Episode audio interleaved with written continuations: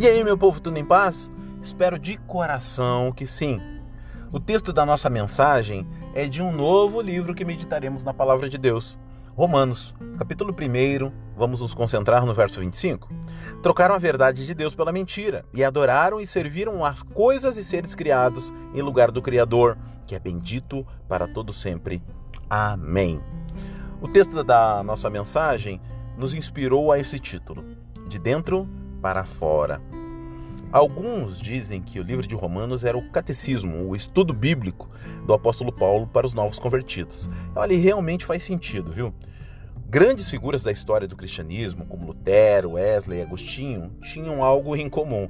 A sua conversão se deu através do quebrantamento pela leitura do livro de Romanos. De acordo com o livro Confissões de Agostinho, esse foi o verso ao lado de outras circunstâncias que foram promovidas pelo Espírito de Deus, que fizeram Agostinho quebrantar-se diante da graça do Altíssimo. Leia comigo lá, Romanos 13, 13 e 14. Comportemo-nos com decência, como quem age à luz do dia, e não em orgias e bebedeiras, não em moralidade sexual e depravação, não em desavença e inveja. Pelo contrário, Revistam-se do Senhor Jesus Cristo e não fiquem premeditando como satisfazer os desejos da carne. Ele, que mantinha uma vida devassa, afirma: Eis que habitavas dentro de mim e eu te procurava fora. Eu, disforme, lançava-me sobre as belas formas das tuas criaturas. Estavas comigo, mas eu não estava contigo. Rentinham-me longe de ti as tuas criaturas que não existiriam se em ti não existissem. Esse registro está lá em Confissões de Agostinho.